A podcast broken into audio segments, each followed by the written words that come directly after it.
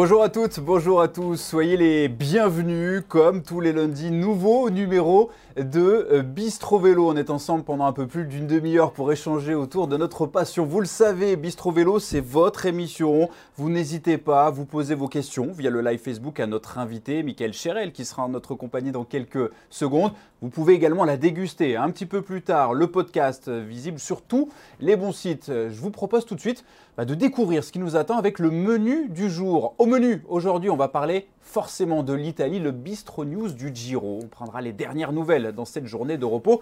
Il Gregario, un solide équipier, peut-être l'un des meilleurs de ces dernières années, notre invité. Tiramisu normand, tiramisu normand, tiramisu du Sud. On fera le point dans le questionnaire du Bistro Vélo. Michael Cherel est notre invité, le coureur de la formation AG2R Citroën. Salut Mika, comment ça va? Salut Colin, merci, tout va bien. En repos aujourd'hui, donc euh, voilà, je profite. Après neuf étapes de ce Giro d'Italie, on est du côté de, Pescara, Mika, c'est bien ça. Qu'est-ce qu'on a fait aujourd'hui avec l'équipe AG2R Citroën? On a tourné la patte ou on s'est reposé en attendant la suite des événements? Ouais, on a été faire un peu de vélo hein, pour ne pas brusquer l'organisme. Euh, on a pris un petit café aussi en terrasse. On a visité un peu les, alentours à vélo et, le reste, c'est des soins, euh, massage, ostéo et, du repos pour attaquer la deuxième semaine en pleine forme. Est-ce qu'ils sont bons, les cafés à Pescara? Ah, moi, j'ai pris un coca, alors euh, mes... collègues ont dit qu'ils étaient, euh, ils étaient très bons. Ouais. Michael Cherel, pour l'instant, 32e au classement général de ce Giro d'Italia qui ne fait que, commencer. Bah, le meilleur coureur de l'équipe AG2R euh, dans ce classement général, 21e surtout de l'étape d'hier, la terrible étape qui a mené les, coureurs du peloton au sommet du, du blockhouse. Comment tu l'as vécu, euh, Mika, toi, cette étape euh, annoncée dantesque? Elle était dantesque, près de 5000 mètres de dénivelé positif. Ça fait mal aux jambes. Ouais, ça fait mal aux jambes, mais euh, bon, les sensations étaient bonnes, donc j'ai vraiment profité de ma journée. c'est une étape comme on a peu l'habitude d'en faire, 5000 hein, mètres de dénivelé, c'est assez rare. Et euh, il y a eu une bataille dès le départ euh, à laquelle j'ai essayé de me mêler pour prendre le bon coup. Et puis euh, non, c'est Félix, mes deux coéquipiers ont réussi à s'immiscer dans la bonne échappée qui malheureusement n'a pas eu de chance. il y a eu un gros tempo trek et Ineos par la suite. Et voilà, donc Ensuite, j'ai tenté de m'accrocher euh, au maximum pour, euh, pour bien terminer cette étape, mais les jambes sont bonnes, donc euh, donc donc c'est plutôt bien passé. c'est de bon augure. Bon augure pour, pour la suite. La victoire hein, qui est revenue à Jay Henley, l'Australien de la formation Bora Angro, deuxième du Giro il y a deux ans derrière Tao Gegenhardt. Romain Bardet qui a pris la, deuxième place devant Richard Carapace pour la formation Ineos. Romain Bardet qui est troisième du classement général. Ta formation, on le disait, l'équipe AG2R Citroën qui avait mis deux hommes à l'avant hier dans, l'échappée. On vous voit quasiment tous les jours euh, dans les bons coups. On imagine que c'est une stratégie de, cette formation AG2R Citroën et on espère pour vous peut-être que, ça va se concrétiser dans, les semaines à venir. Il va y avoir des occasions en tout cas. Ouais, je l'espère. C'est clair que c'est notre façon à nous de, briller. Euh, voilà, l'objectif, c'est d'aller chercher une victoire d'étape. Et euh, clairement, sur le papier, on n'est pas les plus forts, donc on doit se glisser dans des coups et euh, avoir la bénédiction du peloton. Hier, ça n'a pas été le cas, mais voilà, je, souhaite évidemment, pour moi personnellement, en prendre une dans les prochains jours, sur une étape montagneuse de préférence, et, et pour essayer d'aller jouer une chose. Mais en tout cas, on bataille tous les jours, et, et, la dynamique est très bonne pour le moment. voilà, on a on a tous les jours des coureurs dans les échappées et c'est une bonne dynamique qui s'est installée depuis le début. Ouais. notamment Nance Peters hier qui a fait un, gros numéro, hein, qui a résisté longtemps au, retour du peloton. Bah, ça tombe bien, Nance Peters, c'est un de tes coéquipiers, un, bout en train. Il avait une question à te poser. C'est un petit peu notre patte dans le bistrot vélo. On écoute sa question, tu l'écoutes et on réagit juste derrière. Mika, je sais que tu aimes bien prendre soin de ton corps, euh, le bronzage, le rasage, euh, l'affûtage, tout ça, tu adores. J'aimerais savoir euh, comment tu envisages ton après-carrière entre euh, bodybuilding ou euh, culturisme?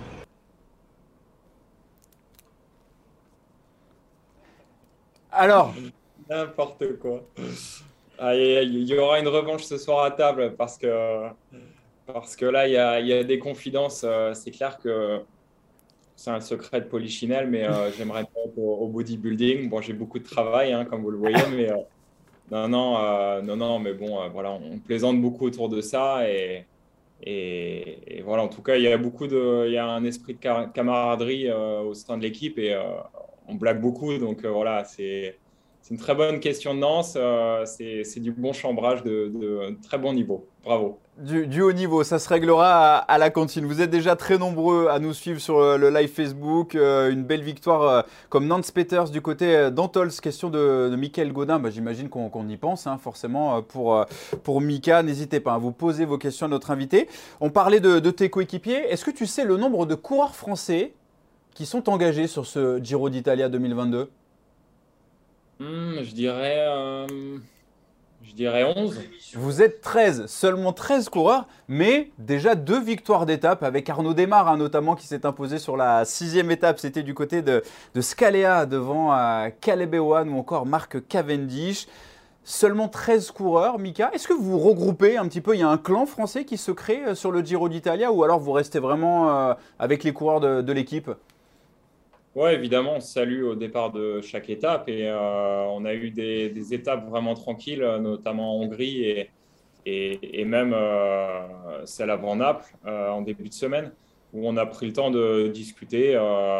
j'ai fait des découvertes, j'ai discuté avec des coureurs avec qui j'avais très peu conversé auparavant et, et, voilà, maintenant, euh, le menu s'annonce un peu plus euh, complexe euh, sur les prochains jours, donc je pense qu'on n'aura plus le temps de discuter. Mais en tout cas, évidemment, on se salue et, entre Français, on, aime discuter ensemble. Mika, tu as participé en, saison de carrière, on le disait, aux trois grands tours, à la Vuelta, au Tour de France, bien entendu, et au Giro d'Italia. Quelle est la différence entre le Giro et les deux autres grands tours? Qu'est-ce qui le différencie on, parle souvent de la ferveur, des, des tifosi. Toi, tu l'analyses comment, ce Tour d'Italie? Euh, bon, déjà, pour un Français, c'est difficile d'être impartial parce qu'il n'y a rien de comparable au Tour de France. Mais euh, d'un point de vue sportif, euh, le Giro, c'est vraiment une épreuve très spectaculaire avec, avec une ferveur populaire, avec un public de connaisseurs au bord des routes. on ne vient pas seulement voir passer la caravane, c'est pas la fête de juillet, c'est vraiment. on retrouve des, des, spectateurs à viser sur le bord des routes qui connaissent nos, nos noms, nos prénoms parfois. Et, et c'est vraiment sympa. Et, et, c'est une course qui laisse place à plus de rebondissements aussi, peut-être un petit peu moins euh, stéréotypé, un peu moins maîtrisé que sur le Tour de France. Et c'est une épreuve que j'apprécie beaucoup peut-être un petit peu moins cadenassé. En effet, un spectaculaire, euh, beaucoup de dénivelé, un petit peu comme à la Vuelta. On essaie chaque année d'innover pour, pour vous mettre un petit peu des, bâtons dans les roues, même à vous, les, grimpeurs. On parlait des deux victoires d'étape côté français d'Arnaud Desmar. Euh, au niveau du classement général, ça se passe bien avec un coureur que tu connais très bien. C'est Romain Bardet qui est au soir de la 9e étape, troisième du classement général. Une question toute simple pour toi, Mika, qui le connaît parfaitement. Romain, est-ce que selon toi, Romain Bardet est capable de remporter ce Giro 2022 ah oui, il en est capable. Euh, oui, c'est sûr. Il a montré hier sur euh, la première grosse étape de montagne qu'il était euh, parmi les 4-5 meilleurs. je lui souhaite vivement parce que ça couronnerait une, superbe carrière et, c'est un, travailleur acharné. Hein. Je l'ai côtoyé de bon nombre d'années et, et voilà, ses, ses, succès, il les doit, il les doit qu'à lui-même. Et euh, voilà, le, petit regret, c'est qu'il soit en lice aujourd'hui pour la victoire et que je ne sois pas à ses côtés, ou du moins qu'il ne le fasse pas sous notre maillot. Euh, ça aurait été une belle aventure. On en a vécu beaucoup ensemble. Une deuxième place au Tour de France, une troisième. Et, voilà, mais en tout cas, je lui souhaite vivement et je, le sens vraiment capable d'une très grande performance. Et justement, hein, Romain Bardet, on va en parler dans, cette deuxième partie qui t'est consacrée. On l'a nommé Il Gregario. Il Gregario, je, J'imagine que tu sais ce que ça veut dire. Euh, Mika, tu l'as souvent entendu tout au long de ta carrière. Tu es un petit peu l'homme de l'ombre, mais le coéquipier euh, des grands coureurs, celui qui fait le travail qu'on ne voit pas forcément souvent à la télévision, qui ne gagne pas souvent, mais qui est toujours là et qui est très très important dans une équipe, dans un collectif. C'est ton cas. Bah, merci. c'est un beau compliment. C'est vrai que ouais, on dit Gregario en italien, on dit domestique en belge.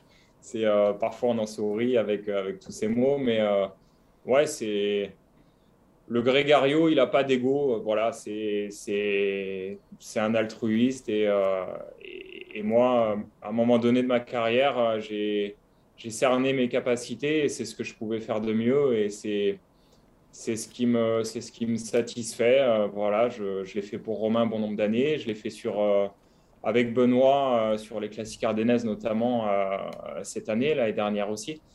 Et c'est un rôle qui me convient bien, c'est, euh, ça me plaît et j'y prends beaucoup de plaisir. Donc voilà, c'est mon credo en 16 ans de carrière, hein, ça avait commencé du côté de la Française des Jeux. Tu as beaucoup couru, on le disait, avec, euh, avec Romain, mais euh, Jean-Christophe Perrault, Carlos Betancourt, Domenico Pozzovivo, que tu as retrouvé également sur, euh, sur ce Giro qui a apporté les couleurs de ta formation AG2R. Une vie au service des autres, tu t'es dédié à ces coureurs et, on te le rend plutôt bien parce que dans le peloton, quand on parle un petit peu de Mika Cherel, quand on fait un tour de table, bah, c'est unanime. Tout le monde salue la performance. J'imagine que ça doit au fond te, réconforter. On le rappelle, tu n'as pas de victoire professionnelle en 16 ans de carrière. Est-ce que c'est quelque chose qui te, qui te titille ou alors tu as fait l'impasse en te disant c'est pas grave, de toute façon c'est comme ça? Non, je n'ai pas fait l'impasse, évidemment. Euh, je suis toujours en selle avec un dossard au dos et évidemment, j'aimerais gagner. J'aimerais gagner aussi pour, euh, ma famille, pour euh, mes enfants. Paolo Chiara, qui, voilà, souvent Paolo et Chiara me le disent Papa, tu n'as jamais gagné de course Oui, j'en ai gagné, mais pas chez les professionnels. Et, et j'aimerais, j'aimerais qu'ils me voient un jour lever les bras depuis leur canapé à la télé voilà, c'est quelque chose qui manque à ma carrière aujourd'hui, mais je suis extrêmement satisfait de, ce que j'ai réalisé jusqu'à présent et, je vis sans regret. Voilà, ça, ça viendra quand, ça viendra. Je vais essayer d'être opportuniste euh, jusqu'au dernier jour de ma carrière et, si ça sourit, tant mieux. 16 grands tours, Mika. Participation à 16 grands tours. Est-ce que tu imagines un petit peu ce que ça représente alors qu'il y a des coureurs qui, bah, qui espèrent toujours en faire ne serait-ce qu'un participer au Tour de France. Toi, tu en as 16 dans la besace. Ouais, c'est des épreuves que j'apprécie énormément. Euh, c'est des courses où on apprend énormément sur nous-mêmes. Il y a une gestion euh, du stress, une gestion des émotions. On passe par plusieurs états au sein d'un grand tour sur trois semaines. Euh, on est parfois une journée en difficulté et puis les trois, quatre jours qui suivent, on, se sent, on se sent bien. Et, voilà, sur chacun des grands tours, euh, chaque coureur connaît une journée un peu, un peu de moins bien. Donc, euh, voilà, il faut savoir les apprivoiser, savoir les appréhender. Et, voilà, avec l'expérience que j'ai aujourd'hui, je sais que je sais que ça arrive et qu'il faut passer outre. Et que voilà, mais c'est pour mon profil de coureur endurant, c'est vraiment des, courses qui me, qui me correspondent bien. Mika, on parlait de, de Romain Bardet tout à l'heure. 9 ans de relation, de, partenariat, euh, on peut appeler ça de, diverses façons. C'est vraiment quelque chose qui va bien plus loin que, que, le vélo. Toi et Romain Bardet, 9 ans sous les couleurs AG2R euh, ensemble. Euh, on parlait de ce Tour de France, de ce podium, de ces étapes où tu l'as emmené vers la victoire. Ça crée forcément des liens sur et en dehors du vélo. Ouais, évidemment, on est potes. Hein. On, a, on a vécu beaucoup d'émotions ensemble et, et, j'espère continuer d'en vivre, même si euh, aujourd'hui il a un maillot différent du mien. Mais en tout cas, euh, c'est rester un pote. Euh, ça le sera pour toujours, j'espère. Et, voilà, je pense que tu, tu, soulignes le fait que je lui ai apporté, mais lui, il m'a beaucoup apporté aussi. Il m'a fait grandir en tant que coureur, en tant qu'équipier. Et il m'a aidé à me surpasser. Je suis parti beaucoup de fois en stage avec lui. Et, et euh, si je suis euh, le coureur que je suis aujourd'hui, euh, c'est en partie grâce à lui aussi, je pense. Est-ce qu'il vient toujours te voir dans le sud? Parce que je sais qu'il y a quelques années, on se retrouvait du côté de Cannes, vous rouliez ensemble pendant l'hiver, c'est toujours le cas? Quelquefois, ouais. ouais, quelquefois. La relation, elle est là. Il y a eu beaucoup de, de questions. Comment s'est passée la séparation? Moi, j'ai envie de savoir, quand il a, il a changé d'équipe, j'imagine que toi, un proche, un fidèle, bah, tu étais un peu dans le secret des dieux, tu, avais cette réflexion, Romain t'en avait parlé. Euh, j'ai vu une question également passer, c'était Titi, pourquoi ne pas l'avoir suivi chez DSM Question piège. non, c'est pas une question piège, mais euh, aujourd'hui j'appartiens à, une grande famille, euh, l'équipe AG2R Citroën, et, et voilà, il y a deux minutes, je te dis que Romain m'a aidé à devenir le coureur que je suis aujourd'hui. Mais euh, Vincent, il y a 12 ans, m'a tendu la main en 2011 quand, quand, quand je quittais la FDJ, la Française des Jeux, ma première équipe. Et, euh, aujourd'hui, j'appartiens à cette famille AG2R et, euh, et je ne conçois, je conçois plus ma carrière autrement que dans cette équipe. Donc. il te l'a proposé, Mika? Il t'a proposé de partir avec lui? Tu peux nous le dire? Oui, Tout à fait, ouais. Oui, oui. j'avais la possibilité de le rejoindre. Euh, je lui en suis extrêmement reconnaissant de m'avoir proposé euh, cela, mais, euh, mais voilà, j'ai pas hésité. Mon choix, mon choix était de poursuivre au sein de cette équipe et, et, et, je ne regrette pas aujourd'hui. Vous, avez forcément échangé sur, euh, sur ce Giro d'Italia. On vous a vu hein, quelquefois à l'image sur Eurosport, côte à côte. C'est vrai que ça fait bizarre de ne pas vous voir sur, euh, sur le même maillot. Qu'est-ce qu'il t'a dit? On imagine qu'il se sent bien. Vous avez parlé euh, vélo ou alors on a parlé, on a parlé des à côté? Ouais, on parle, on parle de tout, de la famille, de, prochaines vacances. voilà, de, choses et d'autres. Mais évidemment, le, le, lien commun, le lien commun, c'est beaucoup le vélo. Et, et euh, on a évidemment parlé du vélo, de, l'approche euh, post-Giro, etc. Et, pardon, de l'approche pré-Giro. Mais, euh, mais voilà, on parle de tout comme, comme, comme avec un pote, tout simplement. Ou comme un vieux couple. J'ai vu, euh, j'ai vu ça ressortir également sur le live Facebook. Appelez ça comme vous voulez. Alors, on me disait, passé professionnel en 2007 à la Française des Jeux. Euh, il y a eu beaucoup d'évolutions au niveau du cyclisme hein, depuis le temps. 16 ans de carrière professionnelle, que ce soit au niveau du matériel, au niveau de l'entraînement, de la nutrition, des coureurs. On a d'ailleurs une question euh, de quelqu'un que l'on aime bien du côté d'Eurosport, qui a couru avec toi sous les couleurs AG2R, un certain Steve Chenel. On l'écoute et on fait le point après. Salut Mika, alors moi qui ne suis plus dans le peloton professionnel mais qui continue à courir en élite, euh, j'aimerais que tu nous parles de l'évolution euh, des jeunes coureurs, des néo-pros qui arrivent, euh, qui sont un petit peu sans gêne, il faut le dire, qui n'ont pas forcément les mêmes codes que l'on avait toi comme moi lorsqu'on est passé professionnel. j'aimerais simplement que tu me dises ce que tu penses de ces jeunes qui arrivent et qui bousculent un petit peu la hiérarchie, qui bousculent les codes et qui finalement bah, n'ont pas la, la même préparation, la même évolution que nous on avait lorsqu'on est passé professionnel. Je tiens à souligner le sérieux de Steve Chanel. Moi, j'avais un petit peu peur en lui demandant et finalement, il a été très classe. Merci, Steve. c'est vrai que je m'attendais à une fin un peu, un peu plus punchy, mais, euh, mais non, c'est une question sérieuse de Steve. Euh, c'est vrai que les, relations entre coureurs ont beaucoup changé. Euh, moi, quand je passais pro, je faisais beaucoup de complexes euh, face aux champions, euh, face aux coureurs emblématiques. Hein.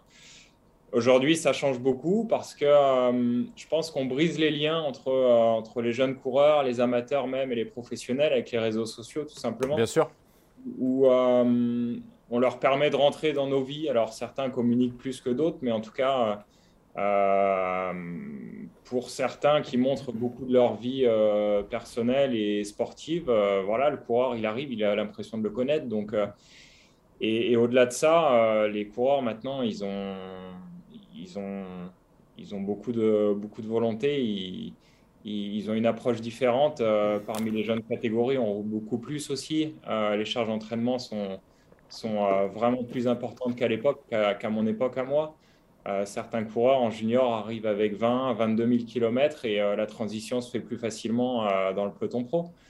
Mais voilà, après, quant au respect, je ne sais pas, je pense que je pense qu'il n'y a pas vraiment de, hiérarchie à établir en fait face à ça. Un coureur accède au rang professionnel par mérite, parce qu'il le mérite, parce qu'il a fait des choses, il a gagné des courses en amateur il n'y a pas vraiment euh, voilà, on, doit oser se frotter aux champions. Je pense aujourd'hui, moi je n'osais pas à l'époque, mais euh, quand je vois un jeune, notamment euh, Paul Lapéra, que je connais depuis, depuis ses 8-9 ans, je, lui conseille tout simplement de faire aucun complexe face aux, champions à côté duquel il se, il se trouvera dans le peloton.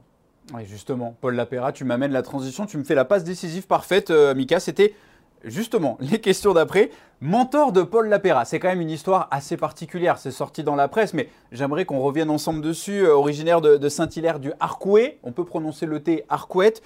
Euh, les deux Normands réunis, euh, première course ensemble chez les professionnels cette année, c'était sur l'étoile de Bessèges, si je dis pas de bêtises. Tu es son idole et tu cours avec lui. Il est de 15 ans, ton cadet. Raconte-nous un petit peu cette, cette histoire assez folle au final dans le cyclisme moderne. Ouais, c'est vraiment une très belle histoire parce que Paul, euh, je l'ai connu, il avait 8 euh, ou 9 ans. Euh, c'était lors de ma deuxième année professionnelle où j'avais, j'avais vraiment un pactage dont je ne me servais pas, beaucoup de maillots pro et j'étais allé faire une petite donation au club à l'école de cyclisme et Paul s'y trouvait, l'école de cyclisme donc du, du vélo club Saint-Hilárien. Paul s'y trouvait et j'avais vu dans ses yeux vraiment euh, enfin, ses yeux brillaient tout simplement et, euh, j'avais été amené à, venir le visiter chez lui et il m'avait confié qu'il avait des photos de moi accrochées en poster dans, sa chambre et j'avais trouvé ça fou.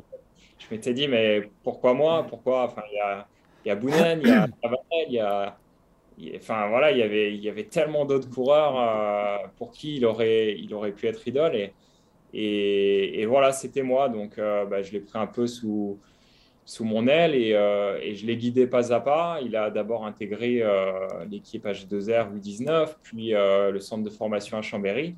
Et la transition s'est faite assez naturellement. Il a gagné des courses et, aujourd'hui, il nous a rejoints. Et, secrètement, je lui avais dit, je n'arrêterai pas ma carrière tant que tu m'auras pas rejoint. Et, je pensais, je pensais qu'il nous rejoindrait en 2023, mais il l'a fait un an plus tôt. Donc voilà, ça me permet de courir avec lui et, de profiter de cette belle histoire encore. Ah, c'est génial, c'est génial. C'est des histoires, euh, bah, des histoires qu'on aime. Euh, on a vu, hein, grâce à Simon Farvac, notre réalisateur, euh, une petite guirlande d'images que nous a envoyé le, service communication de ton équipe. On le voit, il est tout petit, avec les cheveux longs, en train de te demander un, autographe. C'est ouais, c'est génial. C'est vraiment des trucs très très sympas. On le disait. Toi aussi, dans les catégories jeunes, tu avais été un coureur dominant, champion de France junior en 2003, si je dis pas de bêtises, c'est ça? C'est ça. En 2003, pas de victoire. Après, forcément, chez, chez les professionnels. Pourtant, dans ta carrière, à plusieurs reprises, tu es passé tout proche. Si je te dis quatrième étape du Tour de Romandie 2011, est-ce que ça te rappelle quelque chose? Bien sûr, ouais, tout à fait. Ouais. Ah, c'est, c'est fou. J'espère que ce ne sera pas le regret de ma carrière, mais, euh, mais en tout cas, pour le moment, c'est une deuxième place euh, qui méritait peut-être d'être mieux. Ce jour-là, c'était du côté de Neuchâtel, battu par un certain Alexandre Vinokourov. Est-ce que des fois, euh, sur un moment où tu es en train de rouler, peut-être à l'entraînement, tu, tu, te remémores ce moment, ce, sprint en te disant, quand même?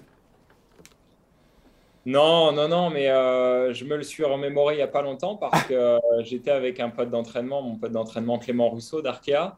Et on a rejoint Vinokourov qui roulait sur nos routes d'entraînement. Et, voilà, je n'en ai pas parlé, mais, mais on, étrangement, euh, on en avait parlé quelques minutes avant de cette deuxième place et avec Clément. Et voilà, et c'était, c'est la coïncidence qu'on le croise euh, quasiment au même moment. Il y a eu également une quatrième étape de, la Vuelta en 2015. Cette année-là, tu étais dans le coup pour la gagne avec euh, le filou Alessandro De Marchi, l'Italien, qui s'était imposé.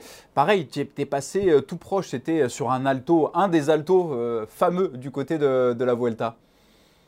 Ouais, je pense que j'avais manqué d'expérience, j'avais manqué de sang-froid, de, voilà, peu souvent de fois, je me suis, euh, je me suis retrouvé euh, en position de gagner dans ma carrière et, euh, ce jour-là, j'ai perdu mon sang-froid, j'ai, attaqué un peu trop tôt, mais j'avais vraiment de, très bonnes jambes et, voilà, c'est dommage parce que c'est des opportunités qui se présentent peu dans une carrière pour un coureur comme moi et, voilà, maintenant j'ai analysé ces erreurs et, j'espère que je ne les reproduirai pas si, si, toutefois j'avais une, une dernière chance. Et pourquoi pas dans les Dolomites hein. on, voit beaucoup ça, les Dolomites. Ça sera pour toi, Mika. Tu as tes supporters qui sont là. Kevin Dunant qui nous dit Victoire ou pas, n'importe quel amateur de cyclisme connaît ton nom, un des meilleurs équipiers au monde. Ça fait plaisir.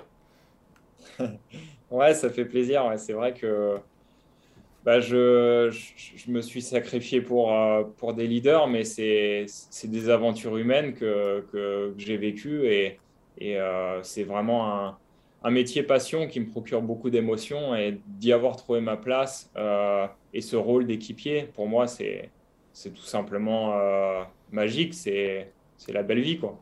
Oui, c'est la belle vie, je, confirme. Un Normand expatrié dans le sud. Euh, depuis plusieurs années, tu résides sous le soleil de la Côte d'Azur, non loin de Nice. D'ailleurs, à ce sujet-là, il y a un certain Didier Janel, un directeur sportif de ton équipe, qui avait une petite question qui lui trottait dans la tête depuis longtemps. On l'écoute, Didier. bonjour Mika, une petite question pour toi, qui m'a toujours euh, trotté dans la tête. Quand on est originaire de la Manche et de Saint-Hilaire du Harcouët, et qu'on est descendu habiter sur la côte d'Azur à côté de Nice, quel, euh, ton cœur penche vers où? Vers la Normandie ou vers le sud et le bord de mer? Tu peux te faire des ennemis là, attention, hein, il va pas falloir se fâcher. Elle est là la vraie question piège. Non, non, non, je ne ferai pas offense à Daniel Manjas, mais euh, comme un bon Normand, je vais répondre euh, tête ben oui, tête ben non. Euh, c'est-à-dire que je suis, tout simplement né et mes racines sont en Normandie, mais aujourd'hui, ma famille, je l'ai constituée dans les Alpes-Maritimes, à, Roquefort-les-Pins. Et voilà, j'y suis très bien, j'y suis, suis vraiment heureux aujourd'hui. Maintenant, euh, évidemment, je ne peux pas perdre euh, à l'esprit que mes racines euh, se trouvent en Normandie, dans le Sud-Manche. c'est une terre de vélo. Hein. je pense que il y avait tant de courses. mes parents m'emmenaient tant en Bretagne, en Pays de Loire, en Normandie, puisque Saint-Hilaire-du-Harcouët, c'est un peu limitrophe à ces, trois régions. Et c'est une chance que j'ai eue de, de grandir là-haut, au carrefour des trois provinces, et d'avoir d'avoir beaucoup de courses et ça me permet de, ça m'a permis d'accéder à, à, ce métier aujourd'hui. La question qui fâche maintenant, euh, Mika, 16 années professionnelles, fin de contrat en 2022, stop ou encore? Encore? encore? Avec AG2R Non, alors euh, moi je te dis encore parce que ma volonté, c'est, elle n'est de pas m'arrêter en 2022. Maintenant, euh, voilà, il faut, il faut que Vincent euh, définisse les, stratégies, euh, les orientations pour, pour, les années futures. Mais en tout cas, comme je te l'ai dit, j'appartiens à cette famille et je ne conçois pas, je conçois pas une fin de carrière ailleurs que dans celle-ci. Donc, moi, ma volonté, elle est de continuer. Je, je sens que j'ai encore et la tête et les jambes pour, pour, pour poursuivre et pour apporter quelque chose à l'équipe. Donc, euh, donc voilà, dans, dans ma tête, j'espère qu'il en sera ainsi.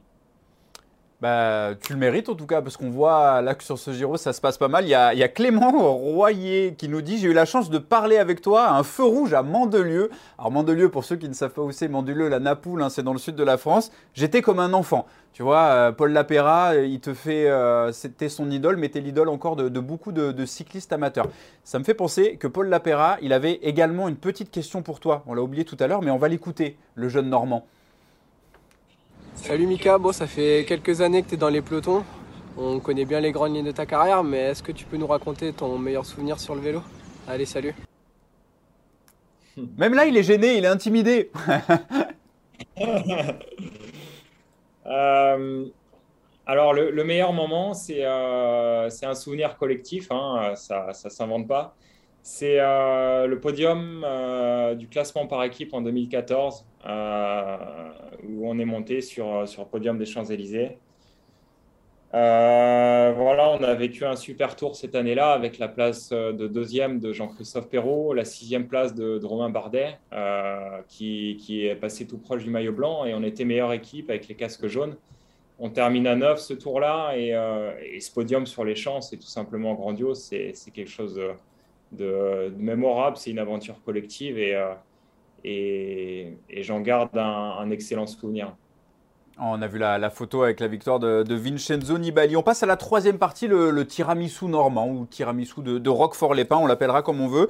Euh, avant le questionnaire du bistrot vélo, on fait un petit point sur le mondomètre et le francomètre. C'est notre habitude dans, le bistrot du vélo, voir où on en est. Le mondomètre, hein, toujours dominé par la formation des Émirats Arabes Unis, à égalité avec la Quick Step Alpha Vinyl, 22 victoires. Suivent les Grenadiers d'Ineos. On voit la Jumbo Visma, 14 victoires. L'équipe Alpecin Phoenix avec Mathieu Van Der le premier maillot rose 14 victoires également. Le Françomètre, ça nous concerne. La formation Arkea Samsic grâce à Hugo Ftetter sur le Trobro-Léon qui prend les commandes, 10 victoires. La Cofidis, 9 succès. On retrouve la Total Energy et donc l'équipe AG2R Citroën avec 4 victoires en 2022. Le fameux questionnaire du Bistro Vélo pour toi, Mika.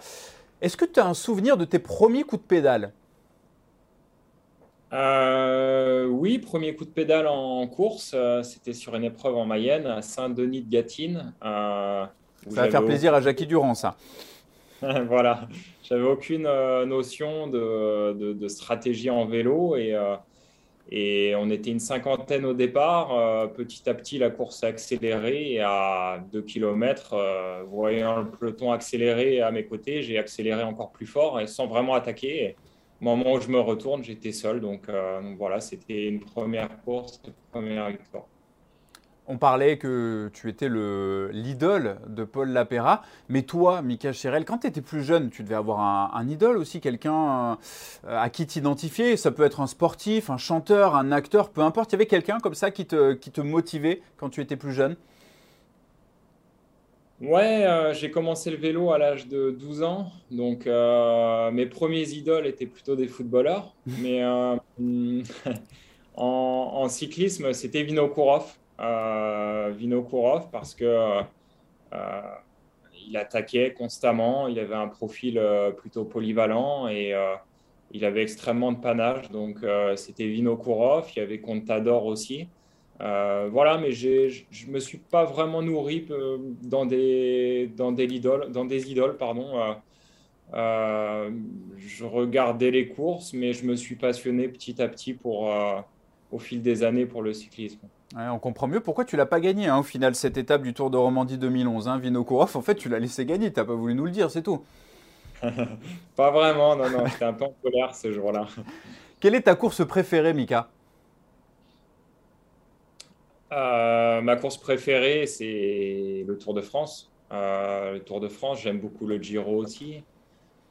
Euh, ouais, je dirais le Tour de France. Ouais ton passe-temps préféré Qu'est-ce que tu fais quand tu n'es pas sur le vélo, que ce soit en course, à l'entraînement? On sait que tu es, très famille, tu te ressources comme ça. Est-ce que tu as des hobbies? Bah, Je passe beaucoup de temps euh, le plus possible avec ma famille, mes enfants. Euh, c'est voilà, c'est un, bonheur perpétuel et continu. Hein. voilà, c'est passer du temps avec eux tout simplement. en dehors du vélo, déjà, les journées sont bien, bien occupées et on les salue. S'ils nous regardent, j'imagine que, ça doit être le cas. Est-ce que tu as une anecdote en 16 ans de carrière, quelque chose qui t'a marqué en tant que coureur, que ce soit en course, avant ou après, un moment vraiment marquant dans, ton histoire de, coureur cycliste? Une chute peut-être euh, ou autre? Tu aurais dû me demander un peu avant, parce que là, j'y ai pas réfléchi et je suis un peu pris sur le cours. Oui, mais c'est le but, c'est le but. Ouais.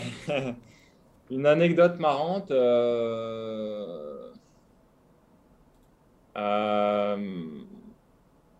ouais, je pourrais te.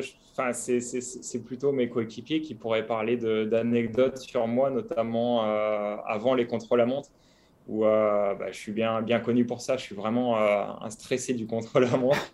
Et, et, et, ouais, j'en ai une qui me vient à l'esprit. C'est ça fera plaisir à mon entraîneur Jean-Baptiste Kikler. C'est avant un chrono du Tour méditerranéen, il me semble il m'avait fait une, une, grille, un planning de départ avec, euh, c'était vraiment calibré, euh, minuté, euh, où je devais sortir du bus à telle heure, m'échauffer, etc. Mhm. Et il s'était décalé, il s'était trompé d'heure de chrono en fait. Donc voilà, donc il, lui dans sa tête, je partais 8 ou 10 minutes plus tard que ce que je devais faire. Et pris de panique, il n'était pas là, il m'avait envoyé ça par mail, mais il n'était pas là et j'ai commencé à à jurer en disant mince JB euh, JB et voilà j'étais dans tous mes états dans le bus et, euh, les gars savaient pas pourquoi je disais mince JB euh, il n'était pas là mais en tout cas voilà ça nous a beaucoup fait rire parce que je leur racontais évidemment après que j'avais eu une planification par JB et qui s'était un peu trompé quoi. Est-ce qu'il y a un garçon euh, qui t'a impressionné dans ta carrière? Tu en as croisé beaucoup des, champions. Tu parlais tout à l'heure d'Alberto Contador, des, des Vinokourov, des Romain Bardet, bien sûr. Le coureur, si tu devais en sortir qu'un, je sais, c'est difficile, mais qui t'a le plus marqué, que tu as trouvé le, plus fort sur le vélo? Euh, Aujourd'hui, je dirais Van Der euh, il a un panache incroyable.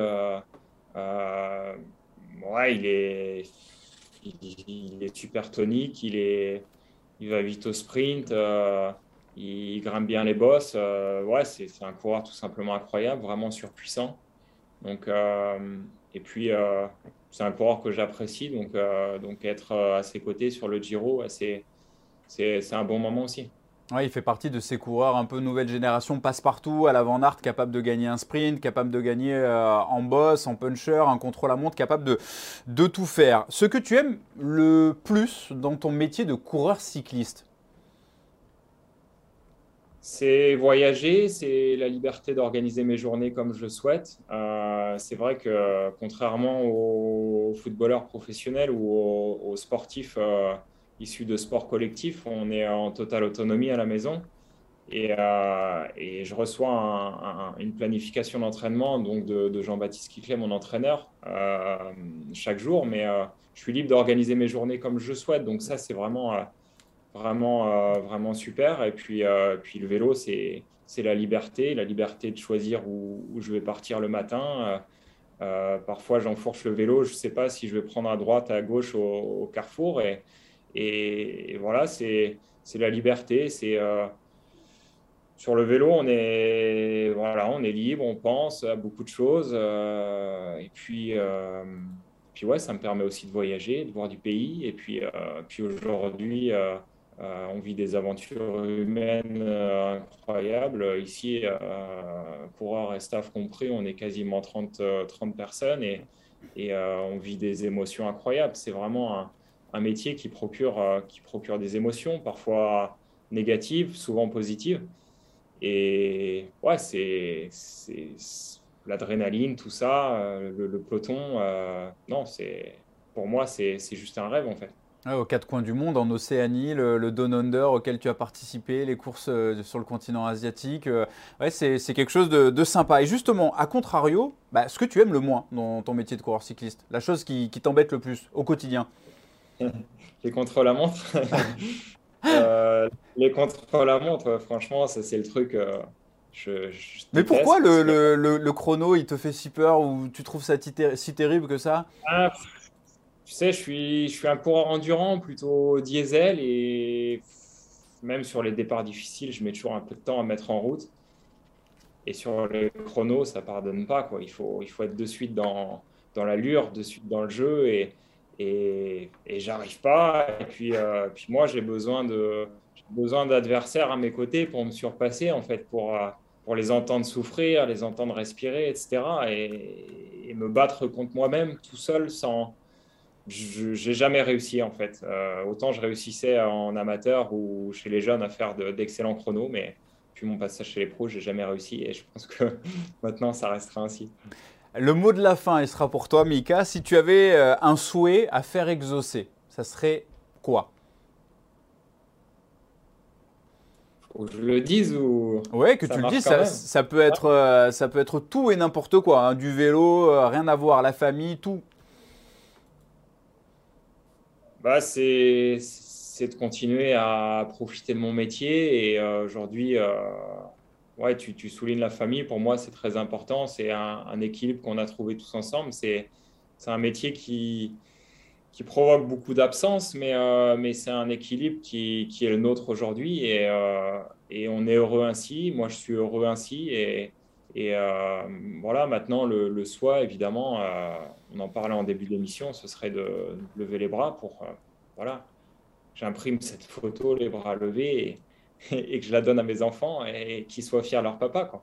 il reste deux semaines pour ça. Hein. On attaque l'étape 10 euh, du Giro il y a de quoi faire, il y a des parcours qui vont te convenir et nous on va te suivre avec attention sur Eurosport pour euh, la suite de ce euh, Giro. On va découvrir justement le programme TV, une semaine riche en vélo sur nos antennes, la suite du Giro à partir de demain bien entendu. La Venendal classique samedi, il y aura le Tour de Burgos au féminin de jeudi à dimanche et dimanche également l'Antwerp Trophée à suivre sur nos antennes et applications. Merci beaucoup Mika de nous avoir accompagnés. On a passé un, un très bon moment, j'espère que toi aussi. Bah, c'était super, merci. On te retrouve euh, dès demain sur le vélo pour la suite de ce Giro d'Italia. Nous, on se retrouve la semaine prochaine, comme tous les lundis, pour un nouveau numéro de Bistro Vélo. En attendant, portez-vous bien et prenez soin de vous. Bye bye.